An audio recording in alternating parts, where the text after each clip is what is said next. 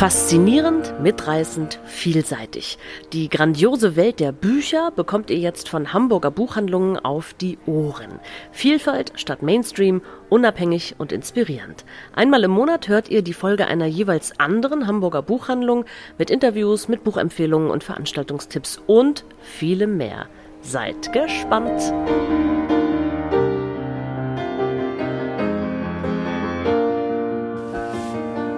Herzlich willkommen beim Hörstoff, dem Podcast der Hamburger Buchhandlung.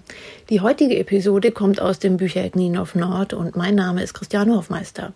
Wir möchten uns in dieser Folge mit Nachhaltigkeit und Umweltschutz in der Buchbranche beschäftigen. Und dazu habe ich meine Expertin eingeladen, und zwar Anne Weiß. Anne Weiß ist Journalistin, hat lange im Verlag als Lektorin gearbeitet und hat auch mehrere Bücher geschrieben. Ja, und ganz nebenbei, wenn man das überhaupt noch so sagen kann, ist sie ehrenamtlich tätig für Writers for Future. Und darüber möchte ich heute mit ihr sprechen. Okay, liebe Anne, schön, dass du dabei bist. Ich danke dir schon mal sehr. Ja, ich habe angekündigt, dass du ganz aktiv bist bei Writers for Future. Und nun würde mich natürlich mal interessieren, wie bist du dazu gekommen und was ist eigentlich Writers for Future? Was steckt dahinter? Was bedeutet das für uns?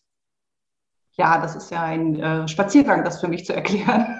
Das habe ich gemacht. Ähm, ich habe mit einem genau, ich habe mit einem Kollegen vor ein paar Jahren ein Buch geschrieben über ähm, den menschengemachten Klimawandel, das heißt Generation Weltuntergang. Und ähm, in dieser ganzen Recherche ist mir bewusst geworden, dass ähm, wir dringend etwas tun müssen. Also diese Beschäftigung mit den Studien, dieses ganze, ähm, was mir an Statements von Klimawissenschaftlern und Klimawissenschaftlerinnen ähm, da ähm, unterkam irgendwie, das äh, hat bei mir ausgelöst, dass ich fortan mich einfach nicht mehr so verhalten konnte, wie ich das bisher gemacht habe. Ich habe nach einer Möglichkeit gesucht, mich zu engagieren. Ähm, neben diesen ganzen persönlichen Dingen, die man dann, die einem dann durch den Kopf gehen, dass man nicht mehr fliegen will und dass man irgendwie halt vegan ist und solche Sachen, ne? das ist halt alles so der nebensächliche Kram. Und dann habe ich eine Möglichkeit gesucht, mich zu engagieren und habe gedacht, Mensch, es müsste doch sowas geben wie Writers for Future und habe das dann gegoogelt und da habe ich festgestellt, der VS hatte das bereits gegründet vor kurzem. Ähm, das war vor zwei Jahren ungefähr und ich habe mich dann direkt gemeldet und habe gefragt, was ich tun kann und wie ich mich engagieren kann. Und inzwischen organisiere ich das zusammen mit ähm, Sven Olsen. Offensichtlich ähm, hat es was gewirkt mit diesem ganzen Engagement. Und Writers for Future ist eine äh, Initiative. Wir setzen uns zusammen aus ganz vielen unterschiedlichen Kolleginnen und Kollegen. Wir sind sowohl Menschen aus Verlagen, wir sind ähm, Autorinnen, Autoren, ähm, wir sind ähm, Leute, die vom VS das machen, aber auch Menschen, die eben nicht im VS aktiv sind. Ähm, wir haben sogar Buchhändler mit dabei und auch VerlegerInnen. Also ähm, eine ganz bunte Mischung aus Menschen, die aus ganz verschiedenen Richtungen kommen, auch jetzt was das Schreiben angeht. Also das sind nicht nur Leute, die klassisch wie ich Sachbücher schreiben oder eben sich mit Klima beschäftigen in ihrem Schreiben, sondern die Autorinnen, Autoren, die dabei sind, sind zum Teil Romanautoren, Humorautoren, ähm, ja, Menschen, die Kinderbücher schreiben und so, denen einfach dieses Thema sehr wichtig ist und die wissen, dass man über dieses sympathische Medium Buch sehr viele Menschen auch erreichen kann und auch aktivieren kann für diesen Zweck. Und ähm, vielleicht erkläre ich so ein bisschen, was wir gemacht haben in letzter Zeit. Also, ja, sehr gern. Es war ja auch Messe gerade. Ja, genau. Es war Klimabuchmesse. Ähm, die Leipziger Messe ist ja zum großen Schmerz von vielen Buchmenschen ja. quasi ausgefallen. Es waren dann noch so ein paar Teile von Leipzig liest übrig. Mhm. Und denen haben wir uns angeschlossen und haben gesagt, wir möchten die erste deutsche Klimabuchmesse auf die Beine stellen, zusammen mit Parents for Future und zusammen mit Leipzig fürs Klima. Und haben dann verschiedene Veranstaltungen ähm, auf die Beine gestellt, die mal rangierten zwischen, was spielt, was für eine Rolle spielt das Klimathema im Kinderbuch, wie gehen wir als RomanautorInnen damit um? Da waren Zoe Beck und Tore Hansen und ähm, äh, der Björn Kern waren mit dabei, die sozusagen auch darüber gesprochen haben, wie beschäftigen wir uns als Autorinnen und Autoren irgendwie mit diesem Thema. Es gab einen Comic Workshop für ähm, Kinder und Jugendliche, wo man eben dieses Thema auf eine andere Art und Weise ver arbeiten konnte. Und ähm, es gab eine Lesung mit, ähm, äh, mit äh, Michael E. Mann, der ist ein sehr bekannter Klimawissenschaftler in den USA. Der hat damals dieses Hockeyschlägerdiagramm entwickelt, was maßgeblich dazu beigetragen hat, wie wir heute verstehen, äh, wie Klimagase in die Atmosphäre kommen ähm, und was das für uns bedeutet. Ähm, wir hatten Claudia Kempfert mit dabei, die als Wirtschaftswissenschaftlerin sich ja ebenfalls mit diesem Thema beschäftigt und ähm, ja, verschiedene Lesungen und ähm, ein ganz buntes Programm. Und es ist gut angenommen worden. Es waren so äh, jeweils immer hunderte von Leuten mit dabei. Also wir haben so bis zu 300, 400 Klicks, glaube ich, bei den Videos, die wir dann daraus gemacht mhm. haben. Ich würde sagen, für einen Erstling äh, ist das recht erfolgreich gelaufen, genau. Naja, ein Erstling ähm, auch unter diesen Bedingungen natürlich auch, ne? Ja, das ist ja nochmal alles erschwert. Wir hätten das natürlich am liebsten offline gemacht, ne? aber es geht halt im Moment wegen der Pandemie nur online. Ähm, und so bleibt es aber auch erhalten für viele Leute, die sich dann dafür interessieren und das auch noch ähm, zeitversetzt gucken möchten. Also wer Lust hat, kann auf www.klimabuchmesse.de noch viele von den Videos abrufen und sich da informieren. Sehr schön. Ähm, du warst ja früher auch in Verlagen tätig, wenn ich das richtig gelesen habe. Hat sich denn genau. Bei den Verlagen jetzt eigentlich in den letzten Jahren, was Klima äh, anbelangt oder das Bewusstsein für Klima und Nachhaltigkeit, hat sich da etwas verändert? So über die Jahre, was würdest du sagen? Ja, ich würde sagen schon. Also ähm, ich bin seit ungefähr der Jahrtausendwende ähm, bin ich in Verlagen tätig. Ich war anfangs Praktikantin bei Surkamp und dann lange als äh, Lektorin bei Lübbe gearbeitet und ähm, bin zwischenzeitlich bei Ulstein gewesen, habe eine Schreibschule geleitet. Also ich bin sozusagen sehr verwurzelt in dieser Branche auch schon gewesen, bevor ich mich als Autorin selbstständig gemacht habe. Mhm. Und ähm, ich hatte noch vor ein paar Jahren äh, festgestellt in einer äh, Sitzung, die wir so unter den äh, AbteilungsleiterInnen hatten äh, in einem Verlag, dass dort das Klimathema oder auch Umweltschutz, ich meine, wir müssen ja hier über ähm, Klimaschutz und auch Biodiversitätsgerechtigkeit reden. Es, äh, wir haben ein großes Problem mit Artenschutz, mit Umweltverschmutzung, auch was gerade Buchverlage angeht, die ein sehr emissionsträchtiges Unternehmen führen. Ne? Wir verbrauchen durch das Papier, den Papierverbrauch viel Wasser ja. ähm, und viele Ressourcen. Ähm, es hat sich inzwischen eingebürgert, dass man eben dieses FSC, also das, ähm, das äh, Holz oder Papier aus Holz, aus nachhaltiger Forstwirtschaft ähm, verwendet. Aber natürlich wäre es viel besser, wenn man irgendwie halt ähm, Recyclingpapier verwenden würde, weil das sind immer noch Bäume und auch viele von diesen Flächen sind, mal sagen wir mal so Halbseiden irgendwie wirklich mhm. zertifiziert, nachhaltig zu bewirtschaften. Ähm, damals, als ich noch im Verlag gearbeitet habe, ähm, kann ich mich sehr gut an eine und mehrere Sitzungen eigentlich erinnern, an denen das Thema gewesen ist, dass wir gerne mehr Nachhaltigkeit im Betrieb einführen wollten. Und ähm, es kam immer so als Argument, ja, es ist eine Low-Budget-Branche, wir müssen erstmal ähm, hier die Bücher auf den Markt bringen und das Programm vergrößern und dann können wir irgendwann über Nachhaltigkeit nachdenken. Mhm. Ähm, mir ist das sehr positiv aufgefallen, dass die Verlegerinnenkonferenz da äh, doch in den vergangenen Jahren sich stärker um dieses Thema bemüht hat und viele Verlage versuchen inzwischen auch eben mit diesem Nachhaltigkeitsaspekt zu punkten. Also ähm, es gibt da Bestrebungen, ähm, angefangen von äh, Reklam, die mit ihrer, ihrer Universal, äh, Universalbibliothek ähm, diesen ganz nachhaltigen Weg gehen, dass sie sagen, wir produzieren das mit äh, dem blauen Engel es gibt kleinere Verlage, die äh, sich vor allen Dingen eben diesen Produktionen zuwenden wie äh, Gras, mit Graspapier oder mit Cradle to Cradle, was natürlich so der höchste Standard ist, ne? also so mhm. Sachen auszuprobieren, die wirklich nachhaltig sind.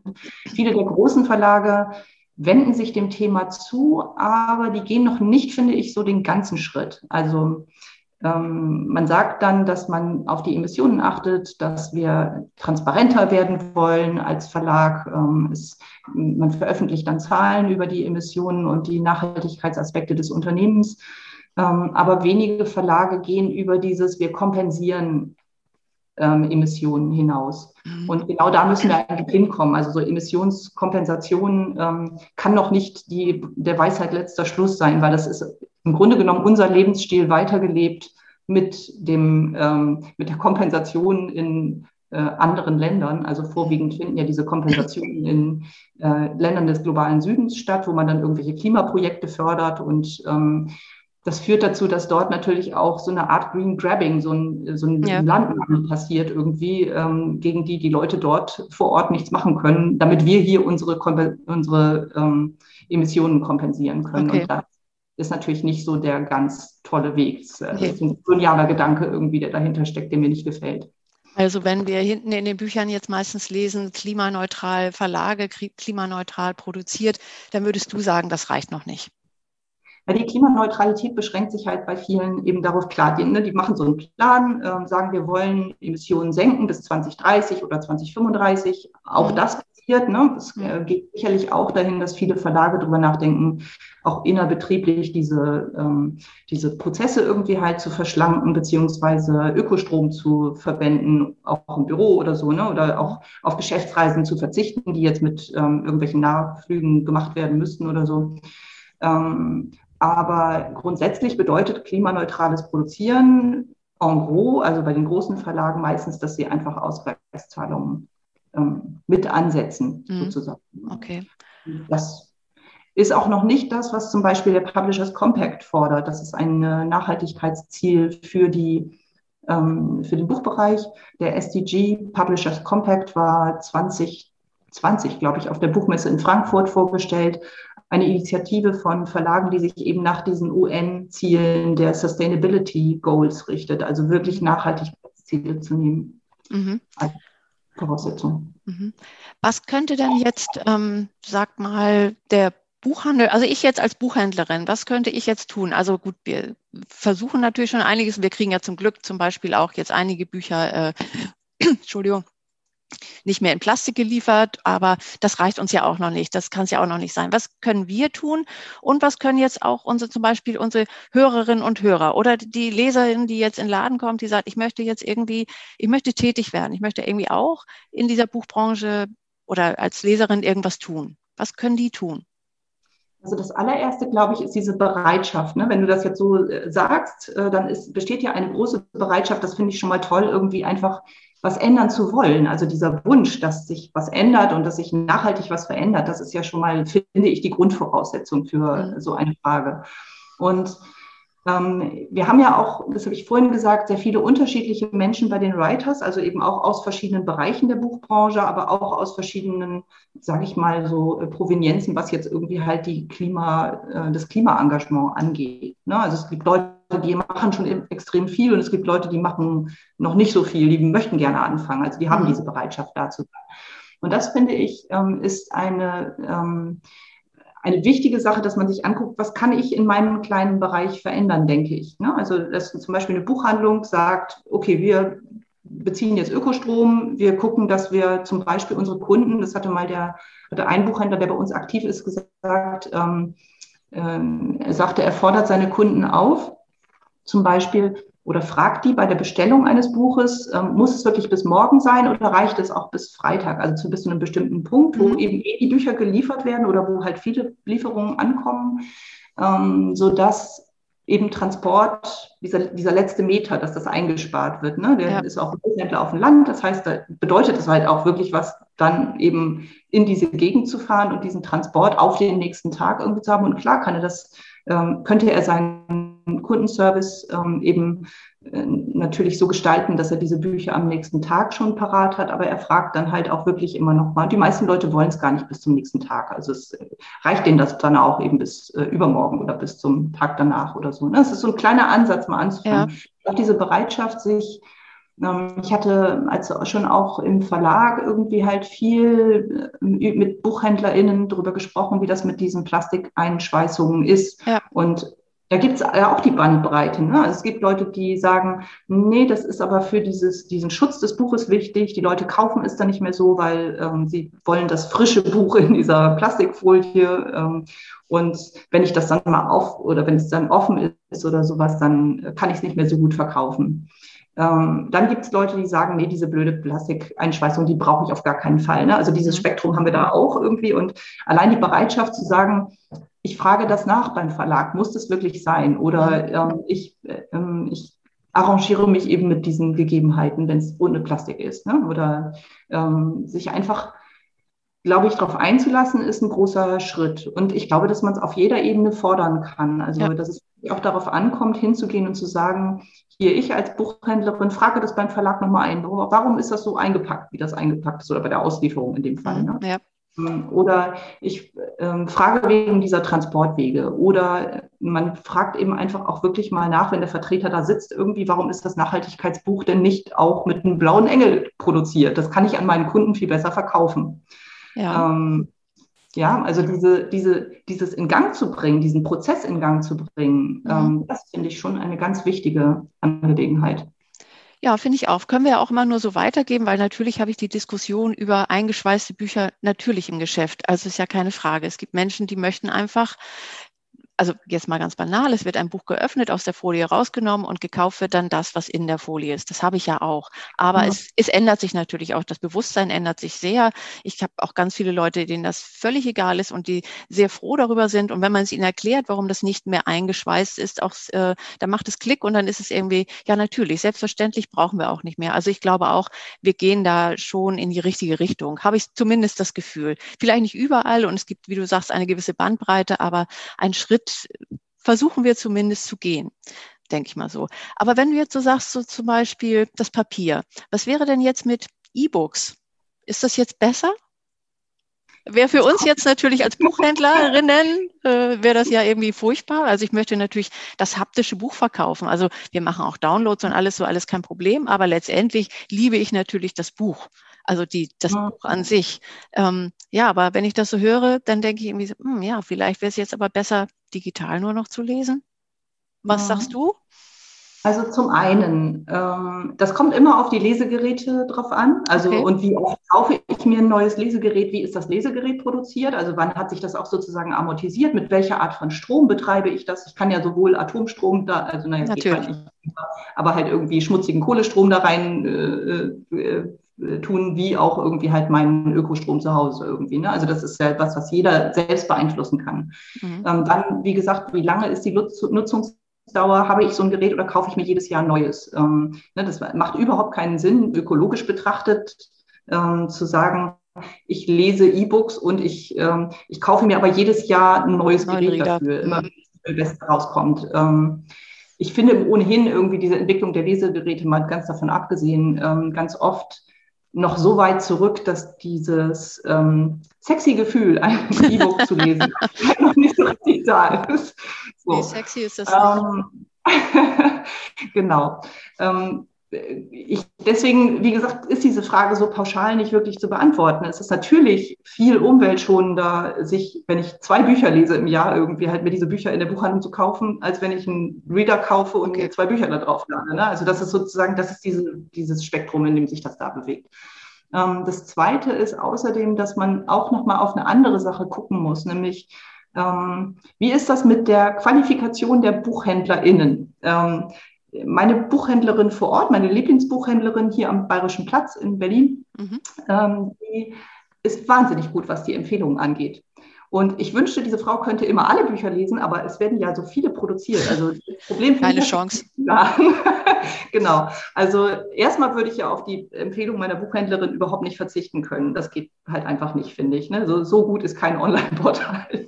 Ähm, das Zweite ist mal, dass ähm, einfach die, ich glaube, da liegt die Verantwortung schon auch bei den Verlagen, denn ähm, ihr als Buchhändler könnt ja nur so die Bücher, die Bücher so gut ähm, präsentieren, ähm, wie ihr auch nachkommt, das zu lesen und zu verstehen. Und wenn ich 80.000 Neuerscheinungen im Jahr habe und ähm, die, die, sollen irgendwo liegen irgendwie, äh, die soll irgendwer lesen, dann ähm, ist das einfach nicht mehr verhältnismäßig. Also diese Branche ist halt auch einfach sehr groß geworden. Dazu kommen diese ganzen E-Books von den Self-Publishern, die ja. äh, sozusagen diesen Markt überfluten, was jetzt irgendwie halt die E-Books angeht. Ähm, ich frage mich manchmal, wer soll da noch durchsteigen und damit sozusagen ich in Buchhandlung, in der Buchhandlung ein gutes Buch empfohlen bekomme, wäre es gut, sich dem Lesen wieder als dem zuzuwenden, was das ursprünglich mal war, nämlich auch ein, äh, eine Sache, die was mit hoher Qualität zu tun hat. Ich habe ja im Verlag gesehen, wie schnell diese Bücher produziert werden ja. zum Teil. Ne? Also da ist auch sehr viel Ausschuss dabei, das muss man ganz selbstkritisch mal sagen. Ähm, sehr viele Titel werden auf den Markt geschmissen, nur weil man irgendwie halt so einen Trend hat, dem man gerade folgen will. Die, die Produktion ist dann ähm, qualitativ auch nicht so gut, dem kann man sich nicht so zuwenden. Das heißt, die Frage ist ja auch, brauchen wir tatsächlich diesen aufgeblasenen Buchmarkt, so wie der ist. Ne? Ihr profitiert als Buchhändler ja da auch nicht davon irgendwie, dass ihr. Nein, überhaupt nicht. Nein. Da sitzen x Vertreter, ich weiß das ja, ich bin ja mal mitgereist irgendwie mit einem Vertreter. Ähm, man hat diese extrem kurze Zeit, in der man das vorstellen kann. Und, und allein dieser schiere Wahnsinn mit diesem Katalogstapel und dann irgendwie halt geht der da so schnell durch und sagt, ja, das brauchst du und das brauchst du und das kannst du hier vernachlässigen irgendwie, aber das wäre wieder ein guter Titel ja. und so. Ne? Also das, dieses Geschäft, ich weiß nicht, ähm, das, das fände ich von der anderen Seite auch mal interessant, wie BuchhändlerInnen das empfinden. Also kommt dir das vor, dass es quasi so ein immer mehr und immer rauschartiger geworden ist? Wahrscheinlich ja schon, oder? Absolut, absolut. Es ist, also ähm, ich mache das ja nun auch schon relativ lange und ich finde, jetzt wird es wirklich, äh, Sie sagen zwar alle, Sie produzieren gerade weniger, also auch Corona-bedingt, aber das Gefühl habe ich irgendwie gar nicht. Ähm, es kommt unglaublich viel immer noch und ich komme einfach überhaupt nicht hinterher. Also ich bin jetzt dabei, das zu lesen, was wir im Herbst dann irgendwie auf was auf den Markt kommt. Und ich bin jetzt im Juni und ich bin noch lange nicht mit dem durch, was ich gerne lesen wollen würde und was auch da ist und was ich empfehlen möchte. Es ist ein ewiger Kreislauf und ein ewiger Wust und es wird mir, finde ich, viel zu viel, viel zu schnell. Ich hätte es gern weniger, aber nee, das, äh, das wird wohl nicht passieren, denke ich mal. Das wird, äh, glaube ich, eher nicht. Wenn man sich dann wieder der, dem einzelnen Buch mehr zuwenden könnte, dann wäre ja so eine Cradle-to-Cradle-Produktion vielleicht ja auch möglich. Ne? Also wenn man sich irgendwie halt darauf einlassen würde, dass ähm, nachhaltigere Verfahren ähm, auch Anwendung finden, dann ist das Buch, hat auch wieder einen Stellenwert. Ich meine, man muss sich ja nur mal angucken, wenn man über den Flohmarkt läuft und da steht der Bücherstand mit den vielen Büchern irgendwie, dann kostet so ein Buch, also als ja da, da, da, zerreißt es mir immer das Herz irgendwie. Ne? Das, halt, ich als äh, Leseratte schon von klein auf irgendwie, für mich waren Bücher immer das Größte und dann liegt das Buch da für 20 Cent irgendwie. Ähm, noch nicht mal halb alt irgendwie sozusagen. Also auch noch keine Bücher, die jetzt wirklich ähm, zerfleddert sind, sondern das sind halt dann wirklich die Bücher, die irgendwie gerade erschienen sind. Und so ein als Verlags Angestellte war das für mich oder als Lektorin halt auch immer so ein bisschen traurig, wenn ich gesehen habe, wie ist die Verkaufskurve. Also dieses, wann kommt die nächste Produktion oder wann wird, wann kommt die nächste, ist die nächste Auslieferung. Ähm, das heißt, man hat irgendwie so einen, äh, so einen Peak, den man vielleicht erreicht mit dem Buch irgendwie und dann flacht das aber auch ganz schnell bei den meisten Titeln ja wieder ab irgendwie mit den Verkäufen. Das ist ja meistens innerhalb weniger Monate ist das ja durch. Ja. Und dieser Durchlauferhitzer, das ist halt weder für uns im Verlag damals ein tolles Gefühl gewesen, noch ist das für euch als Buchhändler ein tolles Gefühl irgendwie, noch ist das für die Kunden, die ja auch nicht mehr hinterherkommen, irgendwie gut. Und der Buchmarkt vergrößert sich nicht. Das ist ja eigentlich eine Branche, das wissen wir ja aus langer Erfahrung, wo ja. eher die Leserzahlen sinken, aber diese Titelzahlen bleiben gleich oder bleiben gleich groß irgendwie, ne? oder wachsen sogar. Ja. ja, ich sehe das auch jetzt gerade, also weil du so sagst mit dem Peak, wir machen jetzt gerade unsere erstmal Remittenten, also für die, die das nicht wissen, Bücher, die länger im Laden stehen, die dürfen wir ja zurückschicken und da sind wir jetzt gerade dabei. Und wenn man das so sieht, dann ist das einfach schon sehr, sehr traurig. Und ich vermühe mich wirklich, so einzukaufen, dass wir halt nicht so viel zurückschicken. Aber es fällt natürlich immer was an. Und das, was dann zurückgeht, das ist dann ja, das ist dann letztendlich äh, vorbei und das ist eigentlich ein halbes und ein Dreivierteljahr und dann ist das wieder aus dem Markt raus und dann äh, hat sich das eigentlich erledigt. Also auch das ist nochmal so ein Punkt. Ja, ist auch nicht so unbedingt nachhaltig, würde ich auch sagen. Ja. ja. Ja, Anne, was würdest du uns denn aber jetzt so an, wenn wir schon bei Büchern sind, äh, wir wollen ja weiter lesen, das ist ja ganz klar, äh, aber hast du denn Buchtipps für uns, die uns irgendwie auch ähm, in die richtige Richtung vielleicht noch bringen können?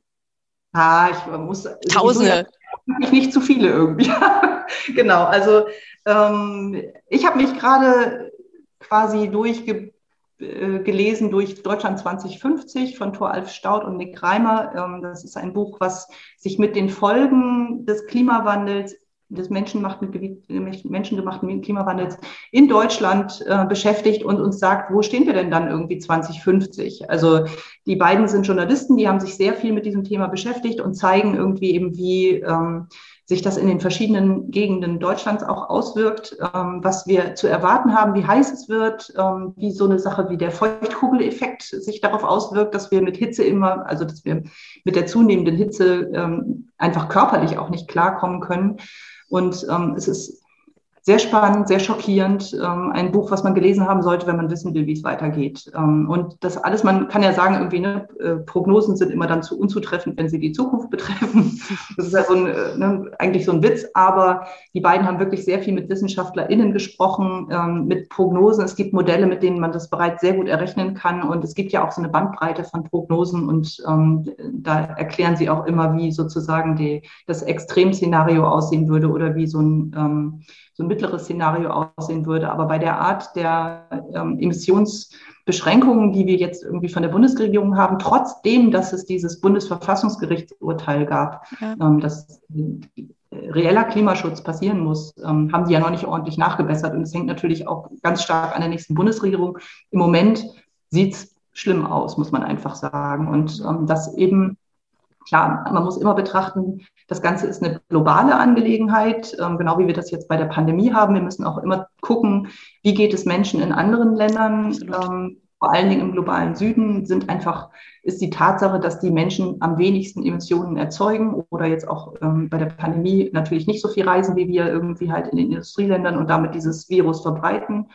Ähm, aber das sind die Menschen, die am meisten darunter leiden, weil dort eben sowohl der Impfstoff jetzt in der Pandemie nicht äh, so schnell hinkommt, äh, die gesundheitlichen Möglichkeiten da schwierig sind, wie auch bei dem Klimawandel natürlich ähm, die äh, ähm, die Auswirkungen, also Stürme, die häufiger werden, Überschwemmungen, Hitzewellen, all das ertragen Menschen ja heute schon und sterben vielfach daran. Also von daher müssen wir natürlich immer dahin gucken, aber es ist bei dem Buch von Nick Reimer und Thoralf Staudt natürlich eine ähm, ja auch schockierend spannende Angelegenheit. Wie wirkt sich denn das bei uns aus? Ne? Also wir haben das ja quasi jetzt richtig gefühlt erst so seit ein paar Jahren, dass eben diese Hitzesommer da sind. Aber ja.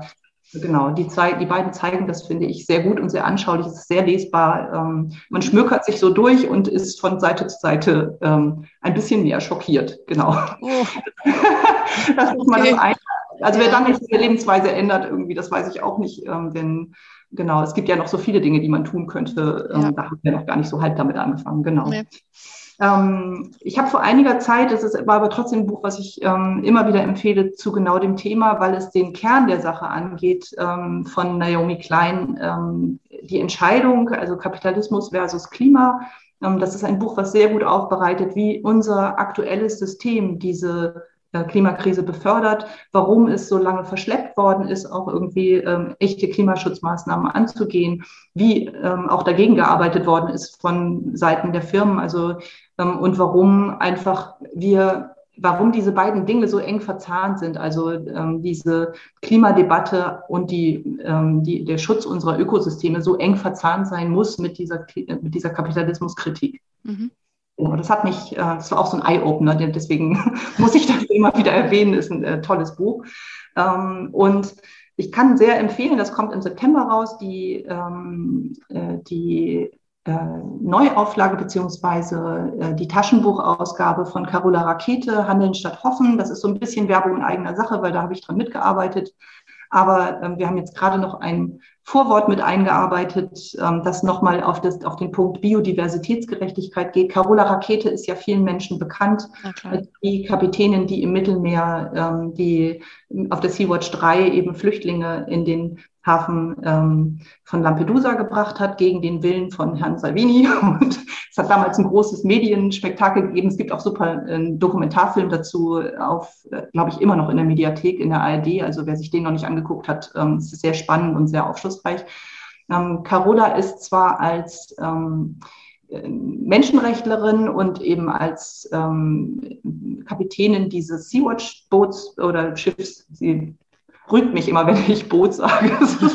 genau, es ist ein Schiff, mhm. ähm, ist sie äh, bekannt geworden, aber sie ist eigentlich Naturschutzökologin und sie zeigt in dem Buch nicht nur, wie ist diese Reise wirklich passiert, wie hat das auf sie gewirkt, wie, wie hat sie diese Zeit empfunden und was verknüpft sie eben mit diesen menschenrechtlichen Aspekten, sondern das ist sehr eng verzahnt auch mit diesem ähm, ökologischen Aspekt, also mit der Klimakrise als ähm, als Prozess, der einfach diese Fluchtursachen auch noch beschleunigt ähm, und verschärft und ähm, natürlich auch ähm, die die Bedeutung der sozialen Gerechtigkeit und auch der Menschenrechte noch mal viel deutlicher macht. Denn wie sie sagt, wenn wir die Menschenrechte anderer heute nicht schützen, ähm, dann fehlen sie uns morgen selber. okay, ja. Wie war, wie war?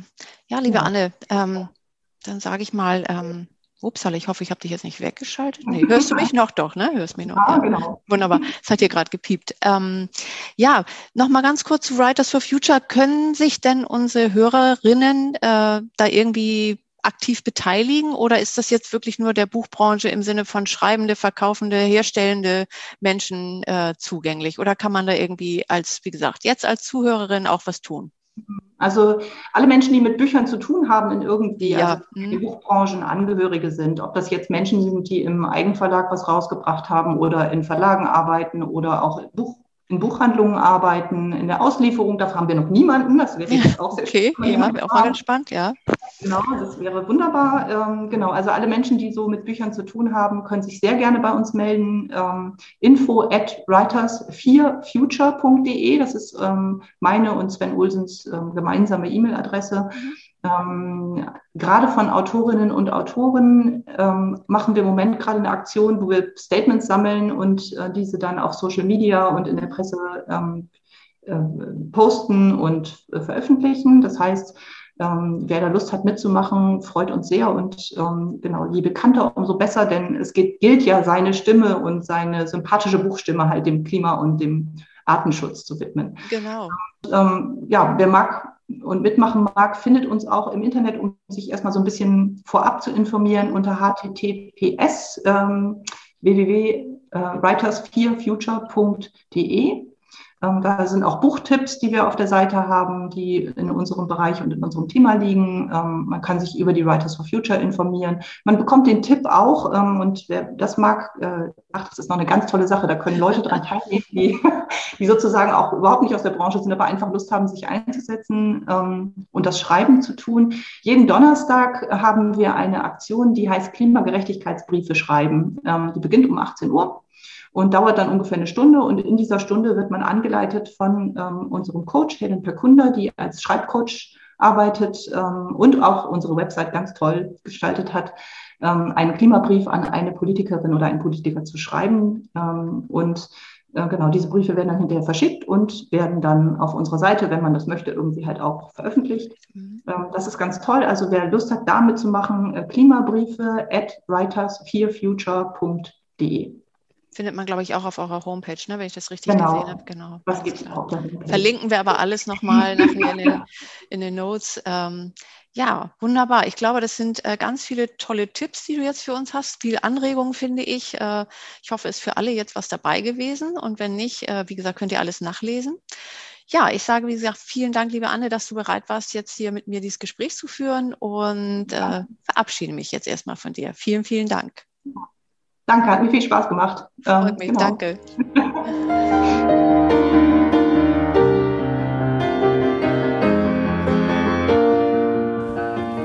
Auch bei euch möchte ich mich nochmal recht herzlich bedanken. Vielen Dank fürs Zuhören.